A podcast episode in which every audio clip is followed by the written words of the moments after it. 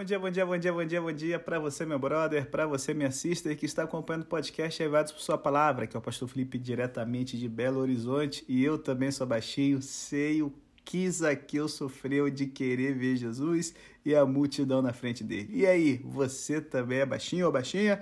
Então, vem com a gente que o podcast de hoje é feito para você que pode estar sendo pequeno em tamanho, mas grande aos olhos de Deus. Olha aí, anda comigo, papai. Bom, capítulo 19 aqui do Evangelho de São Lucas, nós temos a saída de Jesus da cidade de Jericó, certo? Capítulo 18, terminou com a entrada dele, a cura de Bartimeu. Aqui ele está saindo, vê Zaqueu, resolve passar um, uma noite, uma temporadinha aí na casa do publicano rico que ninguém gostava, tá certo? Em seguida, ele conta uma parábola, a parábola das dez minas. Eita, que minas são essas? Gaúchas, catarinal, não tem nada a ver isso não. As minas eram um valor monetário que equivalia a 100 dracmas, que era o equivalente a 100 dias de trabalho ou cerca de 4, 3 a 4 meses de trabalho de um trabalhador comum, certo? Então nós temos aqui a parábola das 10 minas financeiras, beleza?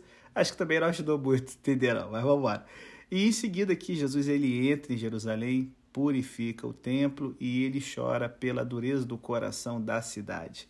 Bom, para quem está acompanhando aí o nosso podcast já de bastante tempo, eu não vou estar tá abordando aqui com detalhes a entrada de Jerusalém, a purificação do templo e tudo mais, porque isso a gente já explicou no podcast na temporada Deus Conosco, lá no Evangelho de Mateus. Eu quero explorar aqui com mais detalhes a história de Jesus na casa de Zaqueu e a parábola das dez minas, novamente através do livro do Dr. Kenneth Bailo, Jesus pela ótica do Oriente Médio, estudos culturais sobre o Evangelho das edições Vida Nova. Se você está acompanhando aqui o podcast de Lucas, está vendo que ele está ficando um pouco maior, mas porque o livro é fantástico. Ele dá uma ideia de como era a sociedade de Jesus no Oriente Médio, que nos dá uma visão muito diferente, muito enriquecedora sobre as parábolas e sobre as ações de Jesus. Então, vem com a gente. A gente vai estar tá aqui pegando essas duas histórias como sendo uma ilustração do que está acontecendo aqui no capítulo 19, beleza? Então, vamos lá. Nós temos aqui a história de Zaqueu publicano. Assim, é uma pena, sabe, que infelizmente a, a gente não tem essa história no mesmo capítulo, junto com a cura de Bartimeu. Por quê? É, o capítulo 18 terminou com Jesus chegando à cidade de Jericó, certo? E na chegada ele curou um homem oprimido. E ao sair da cidade, ele estende o amor a um opressor. As divisões de capítulos que a gente tem aqui no Novo Testamento, elas foram feitas lá pelo quarto século e seguiam a divisão de parágrafos do Novo Testamento grego, o que acabou levando esse equívoco de dividir duas histórias de Jericó em capítulos diferentes. Porém, elas juntas formam um único par, tá certo? Então, assim, é, e o que, que esse único par ele revela?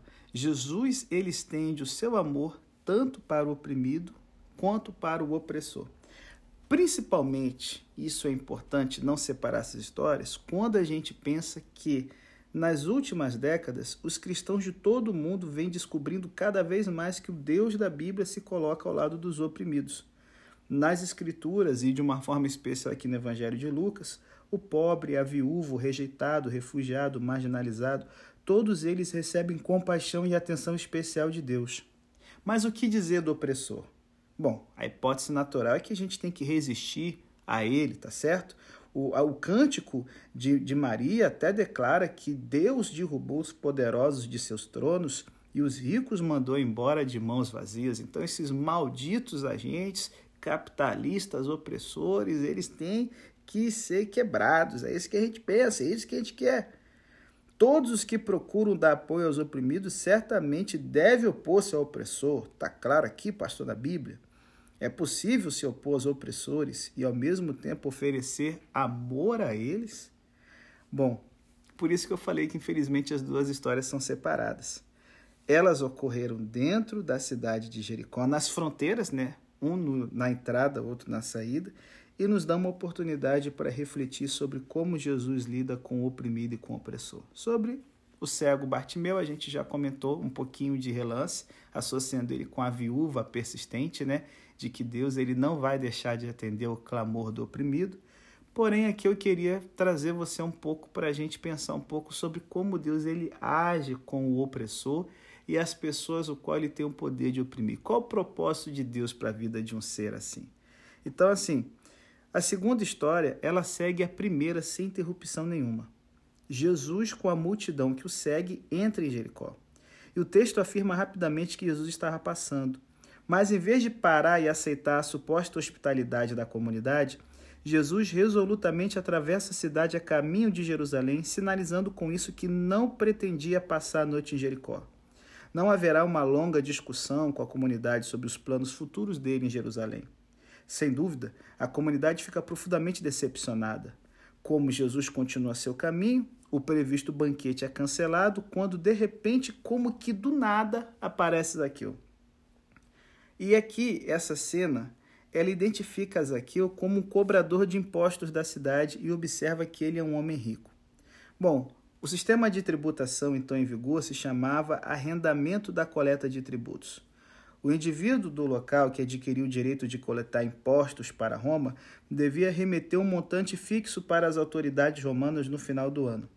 O montante a ser pago às vezes era predeterminado, porém, na prática, os cobradores de impostos eram quase sempre os únicos com conhecimento preciso das leis tributárias. Bom, como a gente já comentou várias vezes aqui no nosso podcast, o cobrador de impostos era desprezado na literatura rabínica e pela população judaica do Novo Testamento. Por quê? Ele e sua família eram considerados impuros pelos fariseus. Mentir para o publicano era tolerado.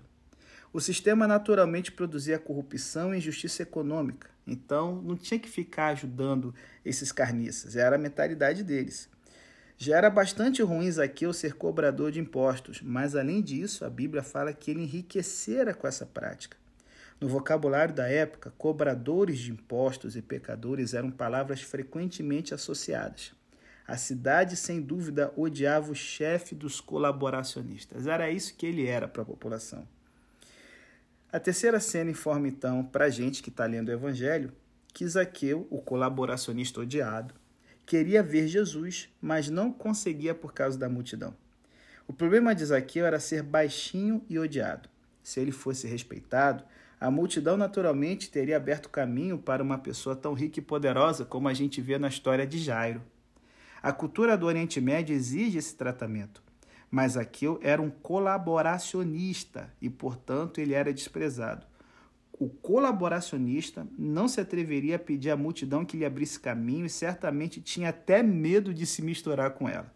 E aqui o Kenneth Baylor, ele é, conta de quando ele morou durante 10 anos é, na Palestina, dando aula de teologia no seminário local. Ele pôde sentir na pele aqui as tensões entre a população local palestina, que vivia sob a ocupação militar israelense, e os colaboracionistas palestinos que trabalhavam para o governo de Israel. Gente, na Palestina, os colaboracionistas não se misturam com a multidão eles estão sempre assustados com a própria sombra. E esse problema piora muito quando o colaboracionista é baixinho. O que aconteceria com ele se ousasse abrir caminho na multidão? Cara, a estocada rápida de uma faca, um grito abafado, tudo teria acabado. Somente depois que a multidão se deslocasse, o corpo seria encontrado e aí os criminosos já teriam desaparecido. Contudo, por razões que não são reveladas, Zaqueu queria ver Jesus. E para cumprir esse desejo imenso, ele praticou dois atos bem incomuns: correu e subiu numa árvore. Bom, é, aqui nós temos a primeira ação de Zaqueu. Ele correu. Rapaz, correr em público é um vexame para os adultos do Oriente Médio, coisa que eles evitam a todo custo. Por isso que lá em Lucas 15, 20, quando o pai da parábola do filho pródigo se expõe é, é, ele corre em direção ao filho, ele se expõe a uma humilhação pública pela estrada. Pessoas poderosas não correm atrás de ninguém, certo? E além disso, homens poderosos e ricos não sobem árvores em desfiles públicos e em nenhum lugar do mundo. Zaqueu sabia disso muito bem. Por isso ele correu adiante da multidão e, tentando se esconder, subiu uma árvore com folhagem densa, esperando que ninguém o visse. Por que o nome da árvore é registrado no Evangelho de Lucas como sicômoro figueira? É simples. O sicômoro figueira ele tem folhas grandes e galhos baixos. Pode-se subir nessa árvore com facilidade e se esconder em sua densa copa. E essas duas características aqui eram muito importantes para Zaqueu. Além disso, só era permitido haver esse tipo de árvore a uma certa distância da cidade. O Talmud babilônico ele diz que é, árvores deveriam ser plantadas a 23 metros no mínimo de distância da, da saída da cidade. Por quê? É, o número de árvores em volta da, da, da entrada ou da saída da cidade podia é, atrapalhar a visão da beleza da cidade. E também você tem a coisa de as pessoas ali se esconderem entre as árvores para fazer ataques maldosos contra as pessoas. Então, por isso assim, que Zaqueu, ele sai da cidade, certo? Ele corre até uma certa distância em que ele pensava que a multidão se dispersaria já na saída de Jericó, quando Jesus então se aproximaria perto da árvore e ele poderia então ver o famoso rabino. Então assim, Ainda hoje, o sicômoro figueira, ele cresce no Vale do Jordão, certo? Eles eram cultivados pelo valor das vigas para o telhado das casas. E tem uma coisa interessante sobre Jericó. O Talmud babilônico fala que é, era costume os habitantes da região, Jerusalém e tal, é, cortarem os sicômoros figueira pela força e levá-los para poder fazer as vigas das casas. Então, para impedir que essa, essas árvores fossem podadas, porque Jericó é muito quente, já que o Vale do Jordão é abaixo do nível do mar, os habitantes da cidade consagraram os sicômoros ao céu. O que, que isso quer dizer? Se lembra da parada do Corban? Toda coisa dedicada ao céu no judaísmo era uma maneira de dizer que isso pertence a Deus e vocês não podem levar. Então ninguém mais ficou cortando sicômoros e eles se tornaram ali uma parte do ambiente em torno da cidade, certo? Então, assim, a gente tem uma árvore de grande porte, a certa distância da cidade, para preservar ali, sabe, uma sombra, para que possa estar tá dando um pouco de alívio para os viajantes de caravanas que passam por Jericó. É, rapaz, subir em cima dessa árvore e ser visto em cima dessa árvore seria a última coisa que Zaqueu ia querer. Por quê? ainda hoje no Oriente Médio, é, é a coisa assim de outro mundo uma pessoa importante subir na árvore mesmo da própria casa, velho, mesmo no próprio quintal. É, por exemplo, John, é, John Badot, que era o embaixador americano no Cairo, no Egito, durante o governo de John Kennedy na década de 60, ele registra em suas memórias que certa vez ele subiu em uma árvore no quintal da residência morada do embaixador a fim de consertar algumas lâmpadas para uma festa da embaixada no jardim. Esse ato privado se tornou conhecido e causou tanto rebuliço que o presidente Nasser, o presidente do Egito, intrigadíssimo, durante uma audiência perguntou a Badô se a história era verdadeira. O presidente Nasser tinha ouvido a inacreditável história e ficou tão impressionado que sentiu necessidade de verificar sua veracidade com o próprio embaixador. No Oriente Médio, homens poderosos e preeminentes não sobem árvores de jeito nenhum, certo? Mesmo na privacidade do seu próprio jardim. Zaqueu está rompendo com sua cultura tanto ao correr quanto ao subir numa árvore. Ele espera desesperadamente que nenhum de seus atos seja visto e escolhe com cuidado uma árvore com folhagem densa, a alguma distância da cidade. Por isso que Lucas enfatiza tanto o ato inusitado do publicano, certo? E aí, Jesus está saindo de Jericó, ele recusa a hospitalidade das pessoas do local, que naturalmente teriam insistido que ele ficasse. Enquanto a multidão se move acompanhando pela cidade fora dela, os moradores inevitavelmente ficam decepcionados por ele estar indo embora. E aí, cara, é nesse momento de descontentamento que Zaqueu é visto em cima de uma árvore, certo? Apesar da esperança de Zaqueu de permanecer invisível, alguém o descobre. E a gente sabe disso porque, no momento que Jesus para em frente à árvore, ele vê Zaqueu e o chama pelo nome. Se Jesus podia ver Zaqueu, A multidão também podia. Mas como Jesus sabia o nome de Zaqueu? Simples. É porque Jesus ouviu seu nome sendo falado pela multidão que o estava insultando, humilhando e xingando colaboracionista pego em cima de uma árvore, numa cena de vergonha inusitada que só fez deixar aquela galera frustrada mais xarope ainda. Rapaz, pensa comigo, gente.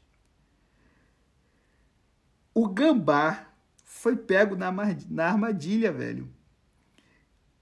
Você vê o cara odiado num lugar de vulnerabilidade, isso deve ter estimulado a multidão a lhe dirigir todo tipo de palavrão que eles queriam ter dito durante anos no gabinete do publicano, mas que não haviam conseguido, porque no gabinete de Zaqueu, cada um deles teria rosto e nome, e ele era o único com poder ali.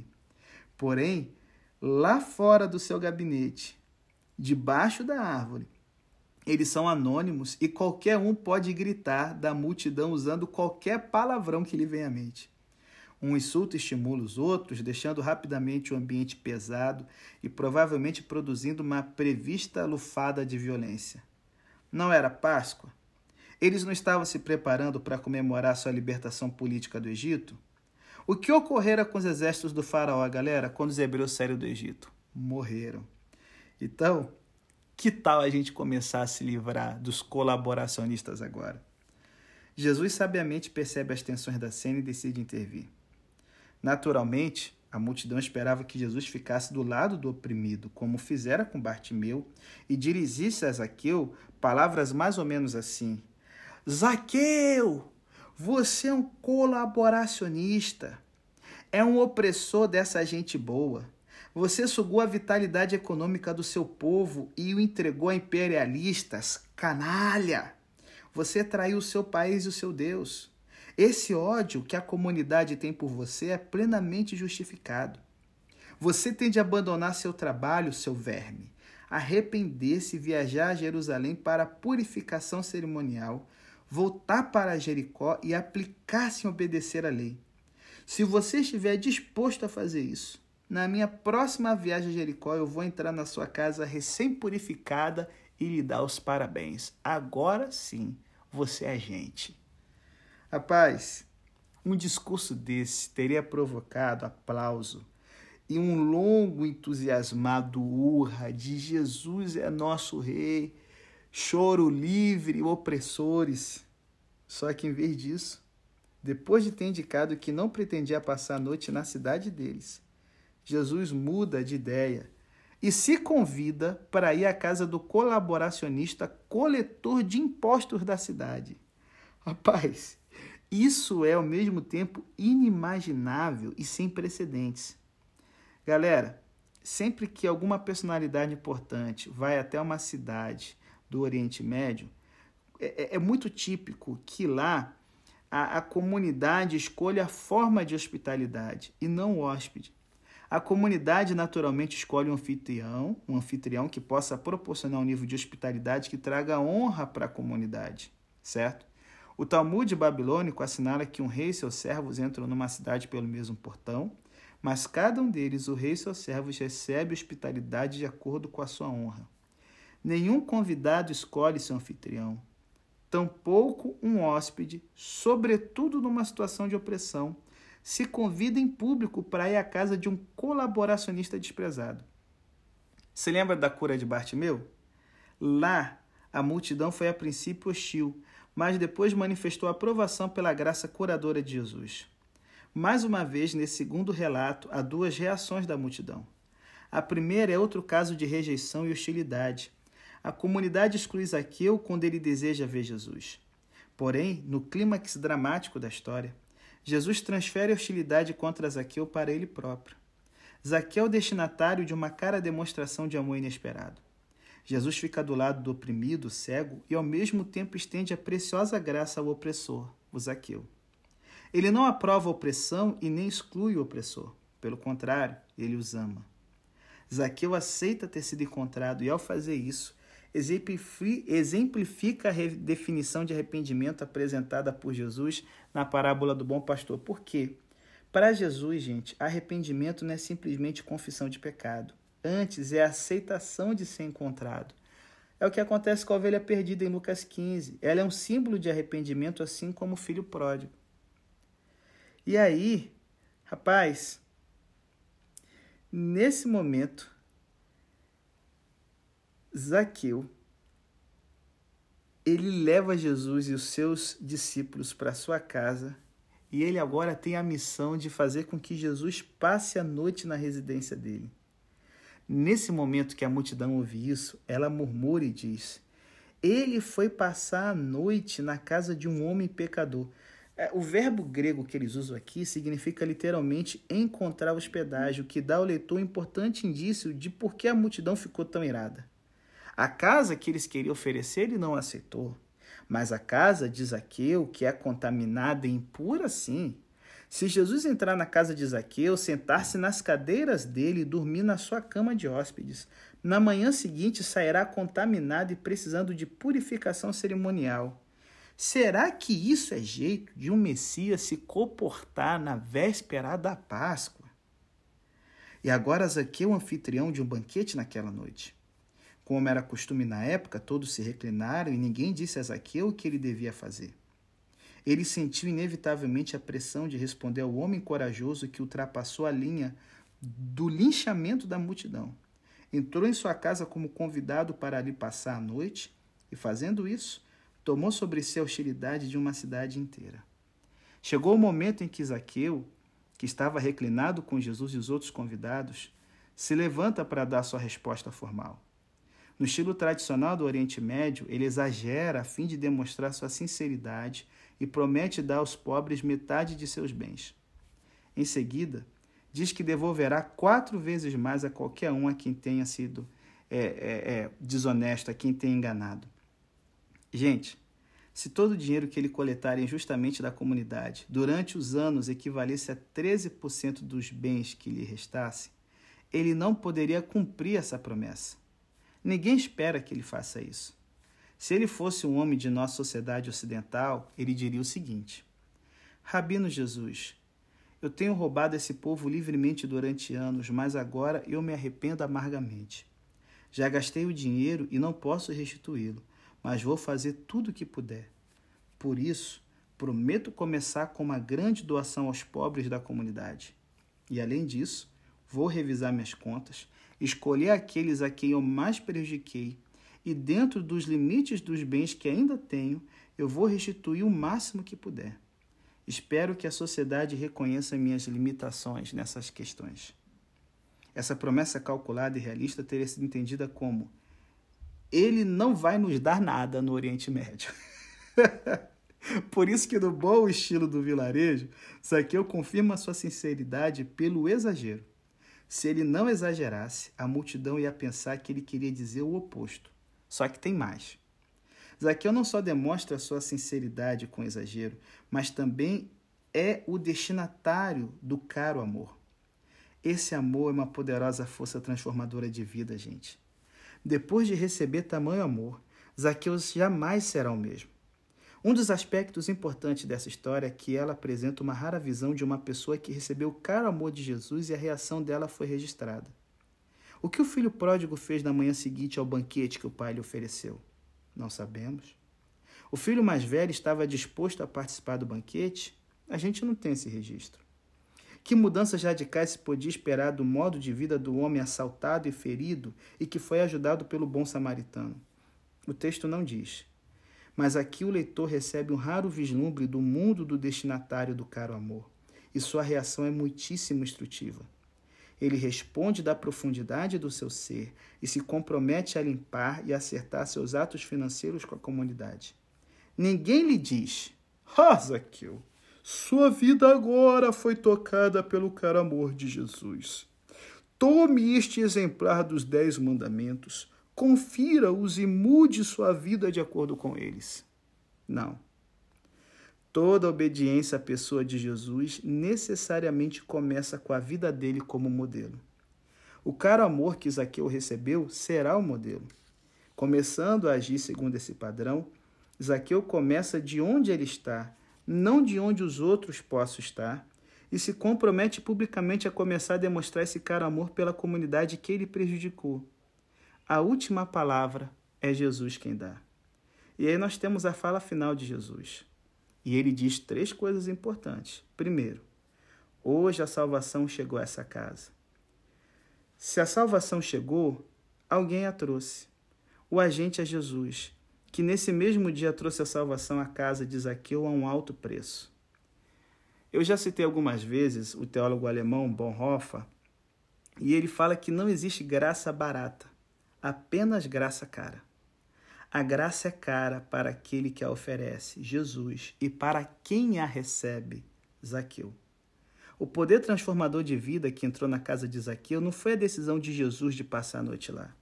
Antes, foi o ato deliberado de Jesus de transferir a hostilidade daquela cidade contra Zaqueu para ele próprio. Porque, como diz Isaías 53, verso 5, pelas suas pisaduras fomos sarados. Nessa cena, é possível observar Jesus ensinando dos níveis mais profundos do poder de sua própria cruz. Os discípulos estavam observando e participando. Se eles podem observar e entender o que Jesus está fazendo com Zaqueu, talvez possam compreender os acontecimentos mais grandiosos que logo ocorreriam em Jerusalém. E aqui a gente pode observar um movimento constituído de quatro partes. Jesus oferece o caro amor a Zaqueu, em seguida, Zaqueu recebe esse amor e, fazendo isso, aceita ser encontrado. Essa aceitação é seu arrependimento que ocorre quando ele desce da árvore para receber Jesus em sua casa. Terceiro, Jesus recebe o enorme dom da aceitação aos olhos de Jesus. Jesus está disposto a entrar na casa dele, comer sua comida impura e dormir na sua cama de hóspedes contaminada. E por fim, Zaqueu reage ao dom de Jesus do nível mais profundo do seu ser.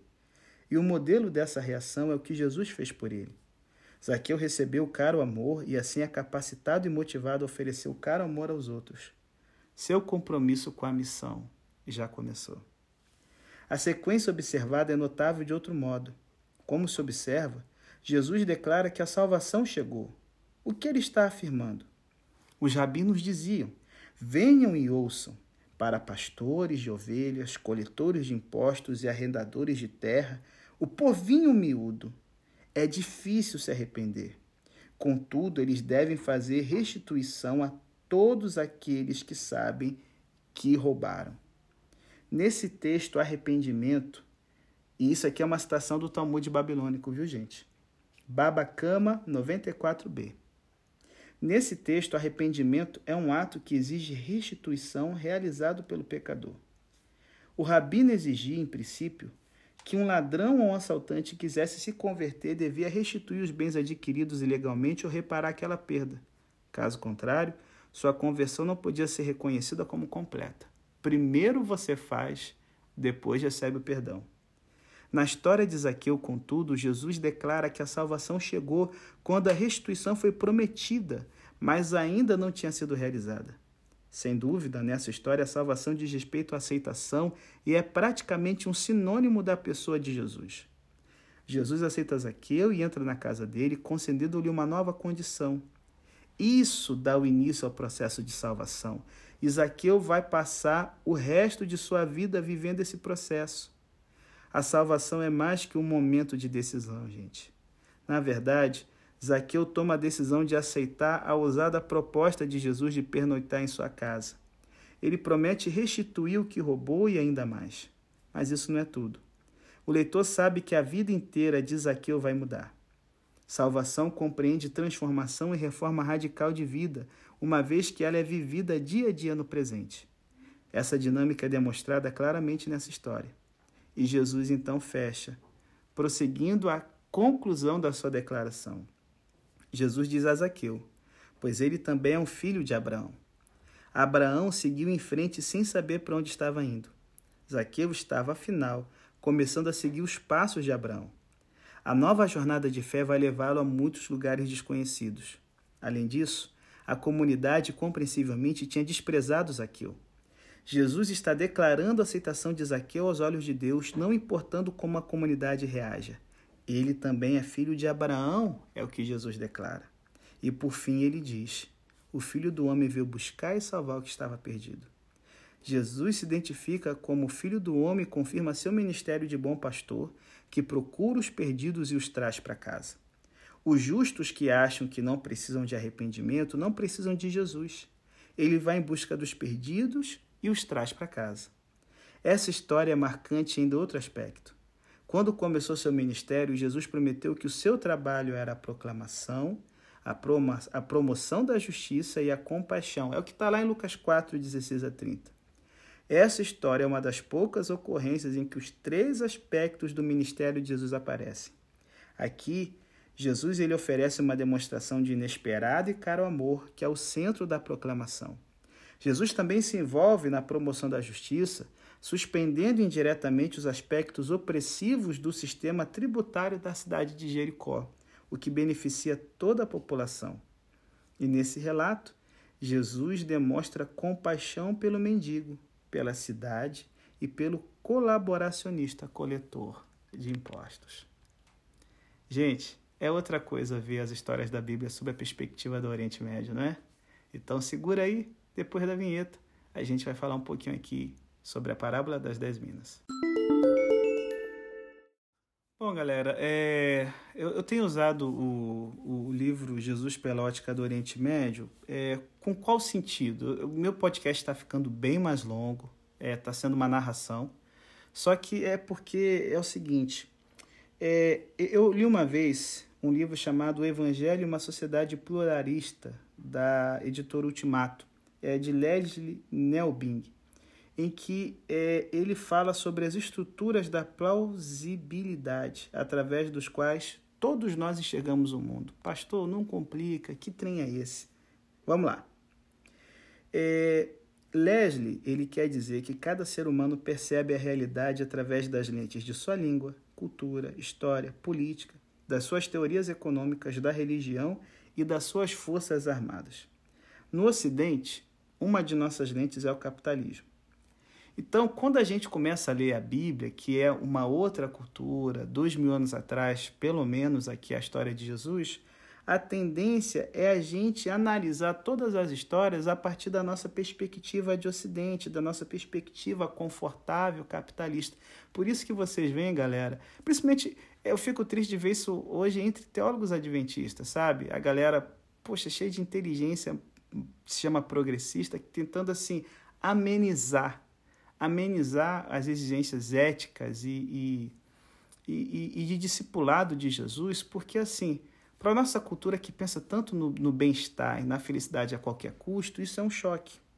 Só que assim, será que a parábola das minas ela precisa se livrar dos pressupostos do capitalismo, que talvez inconscientemente tenham influenciado as nossas traduções e interpretações dessa história? Com certeza. Não foi diferente ver Zaqueu e as outras parábolas de Lucas sobre esse olhar? Então vamos lá, vamos voltar novamente. Eu volto a dizer, essa coisa de que Derrida e Gadamer propõem de que a interpretação fica a cargo do, do ouvinte e não do autor, isso é uma furada, isso é um desrespeito tão grande, cara, com toda a história da literatura, que assim, eu não vou. A, a maioria nem sabe o que, é que eu estou falando aqui. Vamos então voltar aqui para o texto bíblico. Lucas aqui, ele deixa bem claro que a parábola é contada após Jesus ter passado esse tempo com Zaqueu e agora ele está saindo de Jericó e vai continuar seu caminho para Jerusalém. E aí, cara, Lucas aqui deixa claro que os seguidores de Jesus, eles eram entusiastas apocalípticos, certo? Ao Jesus falar para Zaqueu que hoje a salvação chegou a essa casa, rapaz, a galera deve ter ficado num frenesi porque o pior picareta da cidade ele mudou de vida. O que, que pode ser isso senão a chegada do reino de Deus?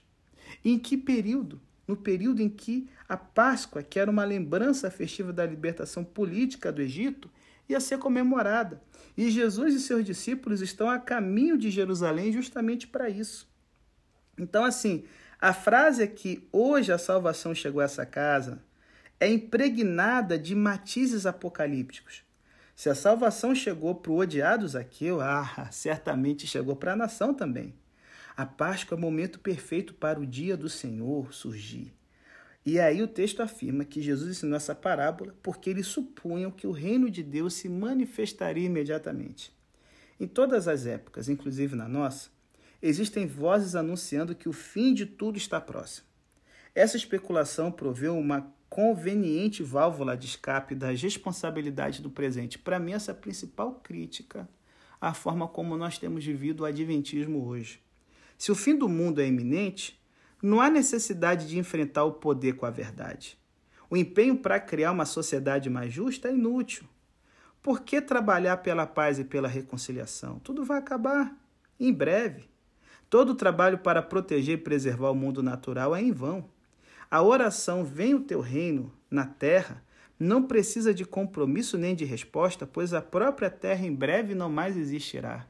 Isso, cara, é uma coisa tão louca que quando a gente olha para os Ellen White como um padrão de adventista, ela tem a, a iminência da volta de Jesus, mas ela fala: vamos construir escola, vamos construir sanatório, vamos construir casa publicadora. Gente, isso não é uma coisa que você faz do dia para a noite, não, principalmente uma galera que pô, era dura, fazendeira.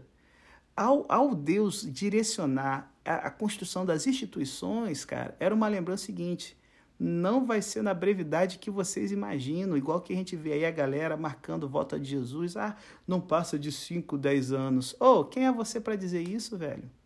É dois mil anos de história de cristianismo. Ah, pastor, você não acredita que Jesus vai voltar em breve? Eu acredito que ele vai voltar em breve. Só que assim, a minha vida é breve, a sua vida é breve.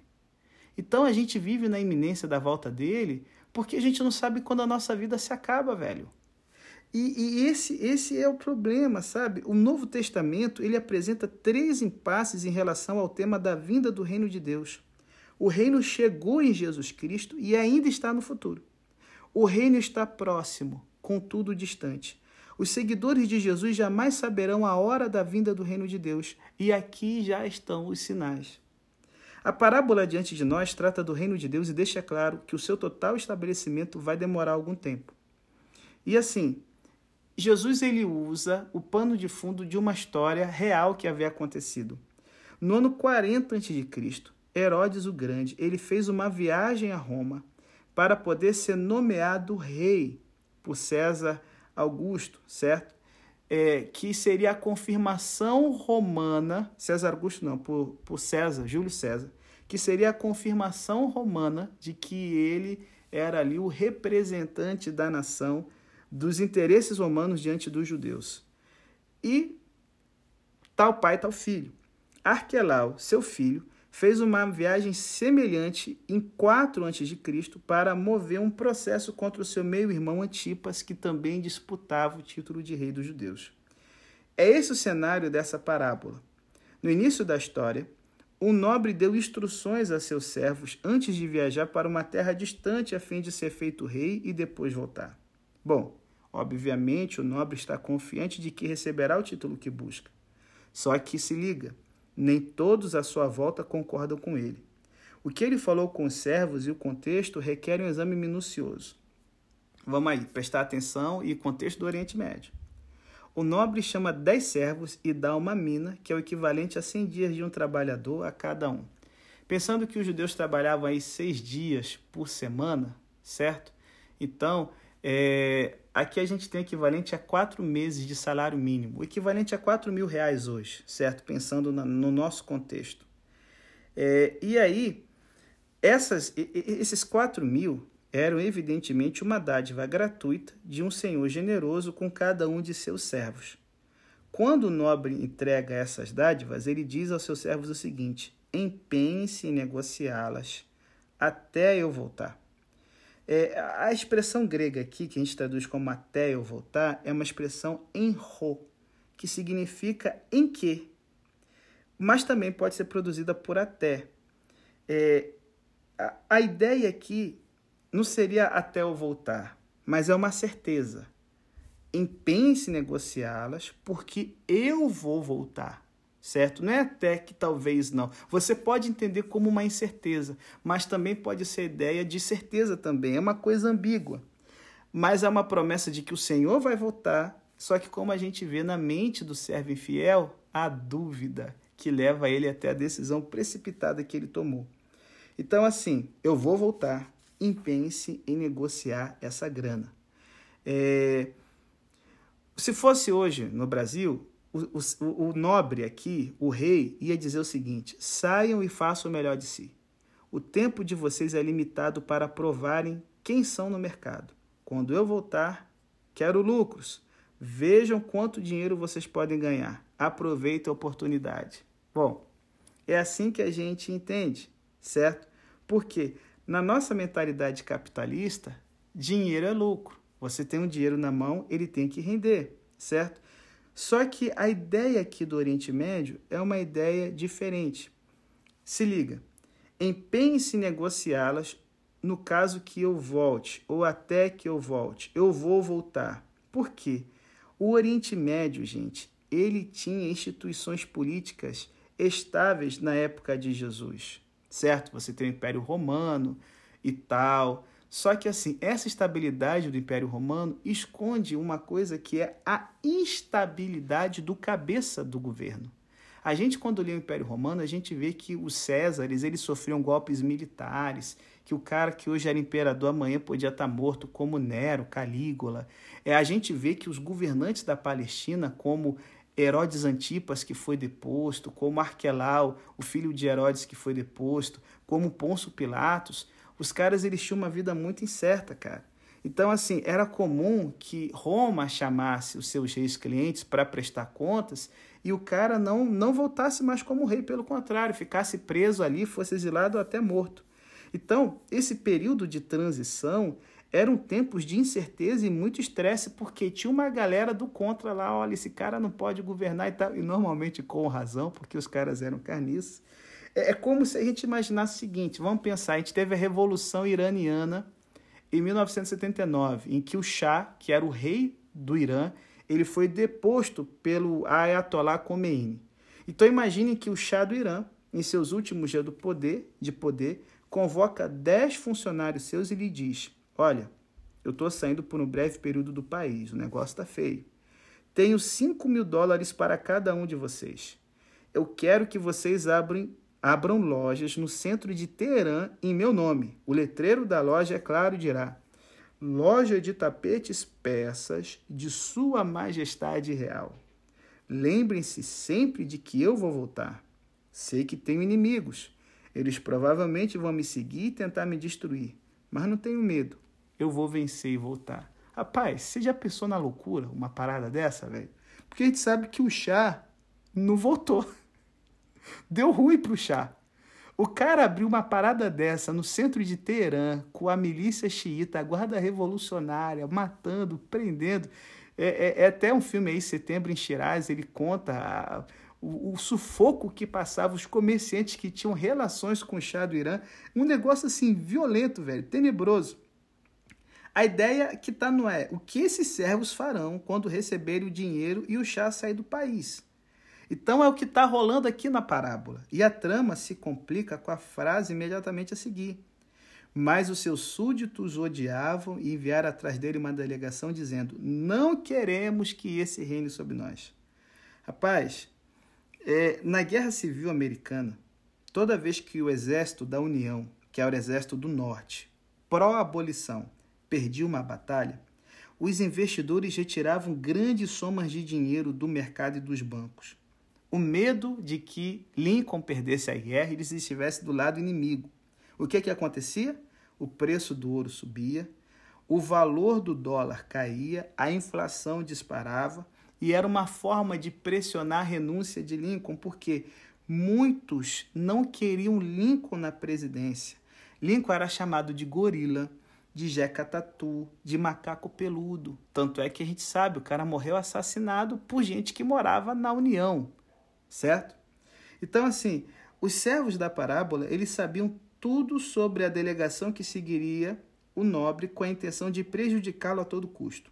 Mesmo assim, qualquer um que conhecesse a total instabilidade do ambiente político em que vivia ia enterrar o dinheiro e esperar para ver quem ganha o direito de governar, o nobre ou seus inimigos, o chá ou o Ayatollah Khomeini. Qualquer um que se atrevesse a iniciar um negócio como amigo conhecido do nobre ausente certamente seria prudente e discreto e procuraria ficar longe dos olhos do público. Talvez alguma forma de operação clandestina fosse mais prudente. Todo o dinheiro dos investidores da cidade seria escondido debaixo do piso de um quarto nos fundos. Esse é o mundo real dessa parábola, gente. Não tem nada a ver com capitalismo, velho. A viagem do rei Herodes a Roma foi bem sucedida. Ele recebeu o direito de ser rei. Arquelau, seu filho, fez a mesma viagem e foi banido. Ninguém sabe como a perigosa jornada vai terminar. O nobre quer saber o seguinte: vocês estão dispostos a correr o risco e se declarar abertamente meus servos leais durante a minha ausência, num mundo em que muitos se opõem a mim e ao meu governo? É impressionante observar que, depois da referência a determinados inimigos do nobre, a história continua praticamente como se esses inimigos não existissem. Um elefante entrar na sala e ninguém se admira, velho.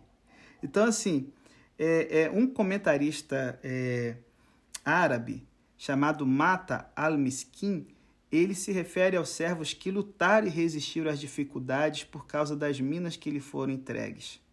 Ele escreve isso com a experiência de fazer parte de uma comunidade cristã que era uma ilha no meio de um mar islâmico. Por isso, é sensível para os comentaristas cristãos árabes essa parábola, porque eles sabem o que significa viver num mundo em que a maioria olha para Jesus e diz: não queremos que esse reine sobre nós. Quando o nobre distribui dádivas a seus servos, ele está, na verdade, dizendo: Quando eu voltar, depois de ter recebido o poder de rei, será fácil vocês se declararem publicamente meus servos leais.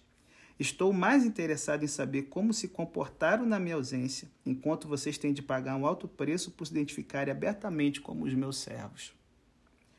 Rapaz, eu vou dar um exemplo, por exemplo, de como era a admissão ao pastorado da Igreja Luterana da Letônia logo após o fim do comunismo.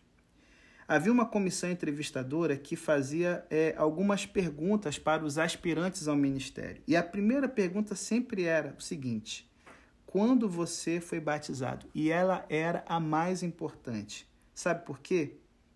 Porque se os aspirantes ao pastorado tivessem sido batizados durante o período do regime comunista, eles teriam arriscado a vida e se comprometido pela causa de Jesus, comprometido seu futuro ao serem batizados. Porém, se eles tivessem sido batizados depois da libertação dos soviéticos, eles teriam que responder muitas outras perguntas sobre por que queriam ser pastores, agora que era fácil e era popular se dizer cristão na Letônia pós-soviética. É o que está acontecendo nessa parábola. O Senhor desafia os seus servos a viverem corajosos e publicamente como seus servos, seus amigos, usando os recursos dele sem medo dos adversários, confiantes de que a vitória final é do seu patrão. E ao longo da história, gente, a gente tem visto surgirem vários movimentos que não gostam de que Jesus reine sobre eles. Vários movimentos até hoje não gostam do Jesus que é encontrado nas páginas do Evangelho e criam seu próprio Jesus. No tempo do início do cristianismo, o grupo mais conhecido eram os antigos gnósticos, que preferiam a especulação filosófica à revelação histórica. Eles queriam e criaram Jesus que lhes dizia para descobrir Deus dentro deles mesmos. Não é à toa que os evangelhos gnósticos descobertos em Nag Hammadi, no Egito, em 1947, são muito utilizados pela galera da teologia feminista, da teologia liberal, para tentar botar outras faces de Jesus para desautorizar o Jesus dos evangelhos. Sabe por quê? Quem não quer um Jesus filosófico, especulativo? Um Jesus que está dentro de você e é o que você deseja.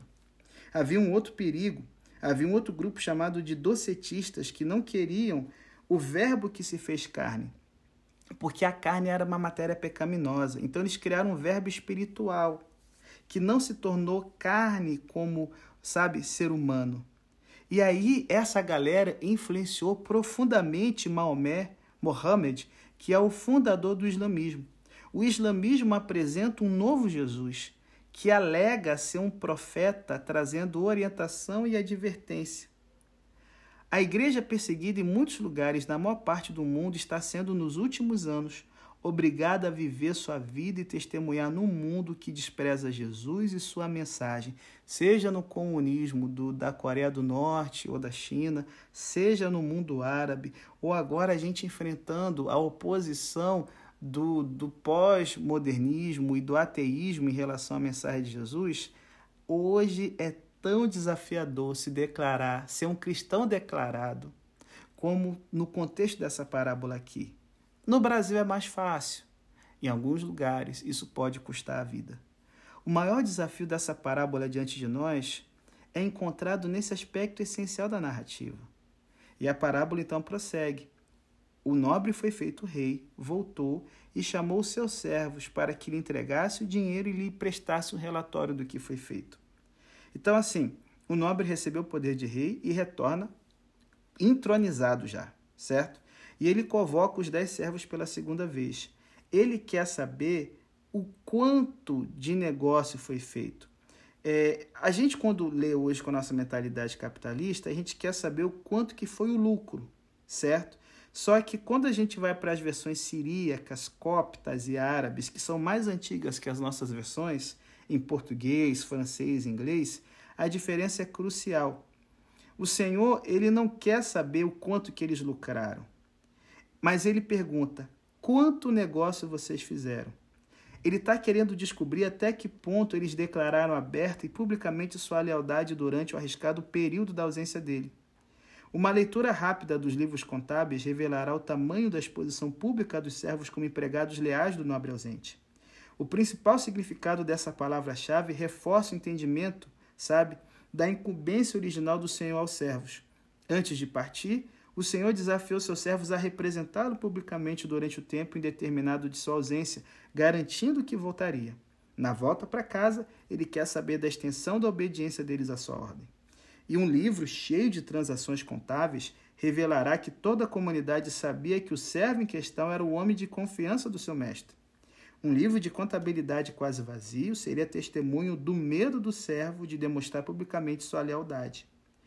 Por que essa importante frase tem sido traduzida normalmente por quanto você ganhou negociando? Será que o capitalismo influenciou a forma que nós, ocidentais, traduzimos e entendemos essa parábola? O foco da história são os lucros ou a fidelidade a um Senhor invisível no ambiente hostil. Por isso que aqui a gente percebe que o relatório, o primeiro e o segundo, dos servos fiéis, eles trazem alegria ao coração do chefe. É, eu tinha um bom produto, eu fiz uma cuidadosa pesquisa de mercado, eu trabalhei duro sem parar, eu encontrei uma equipe competente, aqui estão os resultados, mil por cento de lucro sobre o seu investimento. É o que a gente entende quando lê a parábola hoje. Só que em vez disso, o sentido do tempo de Jesus seria o seguinte: sua mina produziu dez minas, ou seja, suas dádivas produziram o fruto do nosso empenho. O mestre elogia os dois servos por terem sido fiéis, não pelo sucesso deles. Além disso, a recompensa não é o ócio, não é privilégio, mas é mais responsabilidade, responsabilidades maiores. O primeiro recebe dez cidades que ele tem que administrar e o segundo cinco. É mais ou menos o que Paulo diz em 1 Coríntios 3, versos 6 e 8. Eu plantei, Paulo regou, mas Deus deu crescimento e cada um receberá seu pagamento segundo o seu trabalho e não de acordo com o lucro ou a meta alcançada na produção. E aí a gente tem o terceiro servo. O terceiro servo, ele alega que tem medo do seu senhor, por isso que ele escondeu o dinheiro na terra. Mas é mais provável que ele tivesse medo de que o senhor não retornasse. Nesse caso, ele teria apostado no chá do Irã, no cavalo errado. Como se viu, o cavalo em que ele não apostou venceu a corrida. E quando pego de surpresa, como ele tenta se defender? Gente, é impossível imaginar que quando não passa no teste de fidelidade do seu senhor, o servo insulte deliberadamente, como a gente aqui está entendendo na versão, no olhar ocidental. A intenção da fala do servo é elogiar seu mestre. Só que como isso pode ser verdade se na realidade ele diz na cara do seu senhor? Eu considero o senhor um ladrão, porque isso que quer dizer o senhor é um homem severo que toma o que não deu e colhe o que não semeou. Será que isso era um elogio? Bom, Na época é, de Jesus, isso era um elogio, sim, entre alguns povos. Por exemplo, os gauleses. Cícero escreve no seu livro da República que os gauleses acham uma infâmia o trabalho manual de cultivar grãos. Por isso saem armados e ceifam nos campos dos outros. É, voltando para o Oriente Médio, por exemplo, isso se aplica até hoje aos beduínos. Se o senhor da parábola for o chefe de um bando de assaltantes beduínos, o que o servo infiel diz sobre ele é um grande elogio. Para os beduínos antigos, o valor de um homem era medido por sua destreza de assaltante. Alguns, a, a, algumas pessoas é, é, relatam que as canções românticas beduínas são recheadas de elogios ao nobre sheik, ou líder do, da tribo, que pôde atacar rapidamente acampamentos desavisados e roubar-lhes todos os seus mantimentos e camelos. É mais ou menos o que a gente vê aqui Davi no tempo bíblico. Davi, ele saqueava os filisteus, os amalequitas, a galera que vivia em torno de Ziclag. Por quê? Naquele tempo, cara, você sair e atacar as tropas do inimigo era um resultado mais rápido do que você plantar, semear, esperar aquilo para colher e tudo mais. Então, assim, o servo infiel, ele acha que está fazendo elogio ao seu senhor. O senhor é como o rei Davi, quando ele era um bandoleiro que saía tocando louco na vizinhança. Só que assim, cara, é... descrever o Senhor como aquele que saqueia os seus semelhantes é bem sucedido, é o que significa né, colher onde não plantou, faria sentido se esse nobre fosse um desses ditadores que a gente vê por aí. Só que se lembre, nas parábolas, o nobre, o rei, sempre é um papel de Deus. O Senhor aqui é um nobre de uma comunidade que é a comunidade dos ouvintes de Jesus, é uma comunidade agrícola de um povoado. Esse modo de falar e tal vocabulário para a galera da Galiléia seria um insulto. Jesus e seus discípulos não são de bandos de beduínos, assaltantes, mas eles são, cara, provenientes de povoados de lavradores e de vilas de pescadores. Sem dúvida, o servo infiel tem um conceito extremamente errado do seu senhor. Os servos fiéis não tinham dificuldade de entender a verdadeira natureza do seu senhor. Foi o escravo infiel que se equivocou completamente a respeito do chefão e, procurando elogiá-lo, o escravo na verdade o insulta. E qual é a reação do senhor? O senhor observa: Você sabia que eu sou um homem severo. É essa a imagem que você tem de mim. Entenda.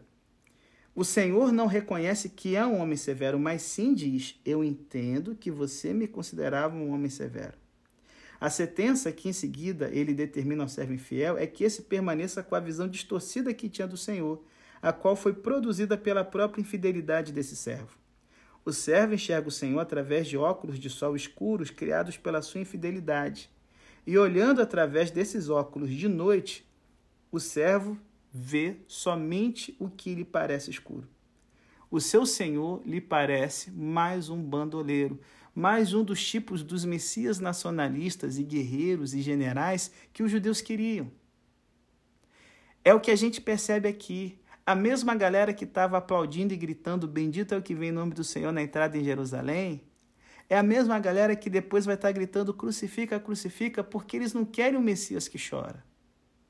Eles não querem o Messias que purifica o templo, acabando com o lucro dos cambistas para que os pagãos, porque o, o comércio era feito no pátio dos gentios, eles não querem um cara desse. Eles querem o que arranca dos vizinhos. E aí, o Senhor diz: Minha sentença contra você é esta. Eu vou deixar você continuar usando os óculos escuros. Eu vou deixar você com a percepção distorcida que você mesmo criou da minha natureza. Ao falar de Deus, o Salmo 18, 25 e 26 diz: O Senhor se mostra leal para com o leal. Para com o irrepreensível, tu te mostras irrepreensível. Para com o puro, tu te mostras puro. E para com o torto, tu te mostras torcido. Esse salmo aqui é um pano de fundo para essa parábola. O salmista entende que a conduta ética e as atitudes de uma comunidade influenciam a autorrevelação de Deus a ela. Não é isso que a gente vê? Supremacistas tornando Deus racista como eles? Nazistas tornando Deus ariano como eles? Quando a pessoa tem uma visão comunista, Jesus retratado como um Che Guevara? A parábola põe a culpa aqui apenas no servo, porque é a infidelidade do servo que produz uma visão distorcida do seu senhor. Ambos os textos afirmam que o modo que vivemos influencia o modo que enxergamos a Deus. Esse é o problema do servo infiel. E aí o rei também destaca a incoerência do servo infiel. Se o rei fosse de fato um magnata inescrupuloso, não se importaria com a lei e ficaria contente de ter o seu dinheiro investido no banco e receber juros, que era uma coisa que a lei judaica proibia. Mas isso não preocuparia nem um pouco o nobre se ele fosse um ladrão. A única mina do servo infiel lhe foi tirada e dada ao servo que tinha dez, o que gerou queixas. Ah, mas isso não é justo? Então Jesus afirma que aquele que age com fidelidade em relação às dádivas recebidas vai receber dádivas ainda maiores mas o que se mostra infiel perderá a própria dádiva que recebeu no início. A vida de discipulado dá muitos exemplos dessa verdade. E aí a gente chegou aqui no final, o texto mais, mais problemático até. Os adversários do nobre estão em cena no início da peça, e no término, o Senhor ordena que eles sejam mortos. Talvez essa última mensagem reflita uma igreja olhando retrospectivamente para a queda de Jerusalém, já que Jesus mesmo chora diante da cidade, destacando como seria horrível o cerco dela por Tito. No texto, entretanto, a ordem é dada, mas ela não é realizada. Os inimigos do Senhor não estão em cena quando a história cessa. A parábola não termina, ela simplesmente para com uma cena final faltando. Uma opção melhor é entender essa ordem como uma declaração de que os inimigos merecem e lembrar que o texto não registra o que eles recebem. Deus ordenou a Abraão que matasse o próprio filho. Uma segunda ordem posterior anulou a primeira. A que conclusões o leitor de Gênesis chegaria acerca de Deus se lesse apenas o relato da primeira ordem e não continuasse a leitura e presumisse que Abraão matou Isaac? Muitas parábolas de Jesus ficam em aberto, Será que o filho mais velho concorda em se reconciliar com o pai na parábola do filho pródigo? Não sabemos. Será que o homem ferido que o bom samaritano levou para a hospedaria chegou à casa dele? O texto não informa. Será que os trabalhadores da vinha aceitaram que o proprietário era um homem generoso ou persistiram com a queixa de que não é justo receber o mesmo valor de quem trabalhou só uma hora? Não temos resposta. Aqui o Senhor diz o que os seus inimigos merecem. Não se informa ao leitor o que eles receberam. Claro, o salário do pecado é a morte, como Romanos 6,23 nos lembra. O restante do verso, porém, declara: Mas o dom gratuito de Deus é a vida eterna em Cristo Jesus, nosso Senhor. No Oriente Médio, a palavra não é apenas uma pausa nas negociações, não é uma resposta. Vou dar uma ideia. Se o seu chefe chegar hoje e te falar: Você está demitido, limpe sua mesa, quero você fora daqui às 5 da tarde, o que, que você vai fazer? Você vai entender que foi demitido, vai começar a juntar suas coisas imediatamente, preparando-se para sair às 5 horas. Porém, no Oriente Médio, um funcionário árabe típico ouve as mesmas palavras e conclui: Nu. O patrão está visivelmente muito chateado. Hum. Tô vendo que vai ter um longo processo de negociação pela frente. Preciso procurar a ajuda de meus amigos mais influentes. Esse assunto é muito grave e exige providências imediatas. Nessa parábola é o que está acontecendo aqui. A ordem do Senhor é uma declaração inicial, nada mais. A história não tem cena final e o leitor é estimulado a refletir sobre a sinfonia inacabada que é a parábola. No início da parábola, o Senhor deu aos seus servos dádivas que eles não mereciam e nem tampouco trabalharam para receber. Ele demonstrou sua generosidade. A mesma generosidade foi demonstrada de novo no modo que ele tratou seus servos fiéis quando voltou. Ele foi generoso até com servo infiel, gente, que teve a mina confiscada, mas não foi multado, nem surrado, nem punido, tampouco foi despedido. Nesse ponto da história, é a terceira vez que o Senhor demonstra sua generosidade. Quando chega para acertar contas com seus inimigos hostis, ele anuncia publicamente o que eles merecem. Todos sabem que é isso o início do tratamento com eles qual será o final do processo? O salário do pecado é a morte, mas o leitor ouvinte é convidado a se lembrar da natureza do Senhor e pensar em como tal Senhor completará seu tratamento com aqueles que se opõem a ele fortemente. Outro aspecto dessa ordem está relacionado com a integridade de Lucas. Se se presume que a declaração do Senhor acerca de seus inimigos é a sua palavra final, Então é preciso questionar seriamente a opinião de Lucas sobre Jesus, porque em Lucas 6, 35 e 36, Jesus nos ensina para amar os inimigos, fazer o bem e emprestar sem esperar nada em troca. E a recompensa de vocês será grande, serão filhos do Altíssimo, porque Ele é bondoso até para com os ingratos e egoístas. Sejam misericordiosos, assim como o seu Pai é misericordioso. Se no Evangelho de Lucas Jesus manda que os discípulos amem os inimigos, será então que esse mandamento de Lucas 6,36 está sendo completamente desmentido pela última cena da parábola? Lucas estaria danificando sua própria apresentação da pessoa de Jesus? Ou será que o nosso entendimento da conclusão inacabada da parábola precisa ser revisto? Se você vai morrer por causa do pecado ou ter a vida eterna, só depende de como vai ser o processo de negociação. Então, chegamos ao final. É isso que Jesus espera quando para à frente de Jerusalém e começa a chorar. Que eles possam entender que o tempo da negociação está acabando, em breve ele vai ser morto na cruz e a rejeição final vai vir. É essa negociação que a gente vê nos próximos capítulos dos fariseus todo o tempo questionando Jesus e querendo pegar ele alguma coisa. Eles querem todo o tempo dizer que a mercadoria não vale a pena. Porém, a resposta final sempre depende dos inimigos de Jesus. Você e eu éramos isso antes do Evangelho nos alcançar. Eu encerro então aqui te lembrando que a parábola nos disse: Jesus, o Rei, ele dá dons a seus discípulos para que eles os usem em seu serviço. Ele prevê sua volta para Deus e a sua entronização no santuário celestial no céu no devido tempo de Deus, não nosso. Ele voltará para seus servos a fim de acertar contas com os fiéis e os infiéis. A sentença contra os inimigos obstinados do Senhor é pronunciada, mas não é executada. Nessa visão abrangente, temos uma série de instruções éticas e teológicas, como 1. Um, a esperada plenitude da vinda do reino de Deus está no futuro desconhecido e demorará um pouco, principalmente da nossa perspectiva. 2. Os recursos para cumprir as ordens do Senhor são os dons pelos quais os servos são responsáveis perante o Senhor. São esses dons que o Espírito Santo nos dá para edificar a igreja, a comunidade. 3. A principal expectativa do Senhor em relação aos seus servos é a fidelidade pública e corajosa a um Senhor invisível. Isso no ambiente em que alguns se opõem ativamente ao reinado dele. E aí, você é um agente secreto ou é um cristão declarado? 4. Humildade é algo adequado no serviço do Senhor. O servo fiel diz ao Senhor: Sua mina produziu, ao invés de dizer: Ah, o meu trabalho duro produziu muito. 5. A recompensa pela fidelidade é a responsabilidade ainda maior. O servo cuja mina produziu dez outras não recebeu uma generosa aposentadoria, férias remuneradas nem mansão na praia.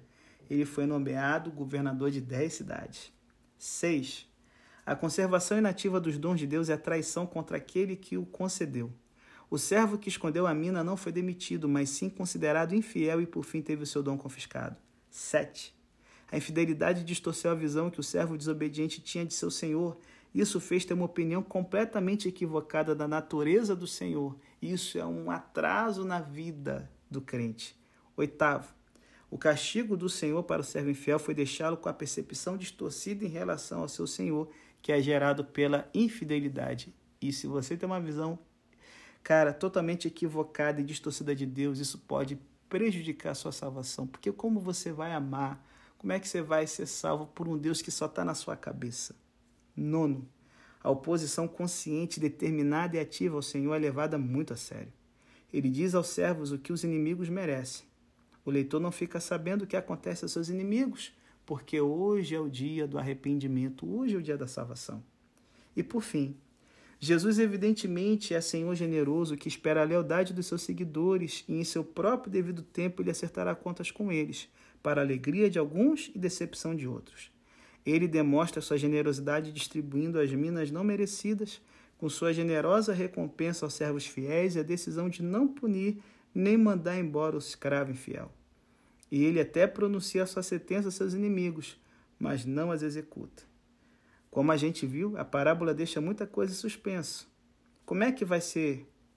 Bom, a parábola não responde a várias perguntas.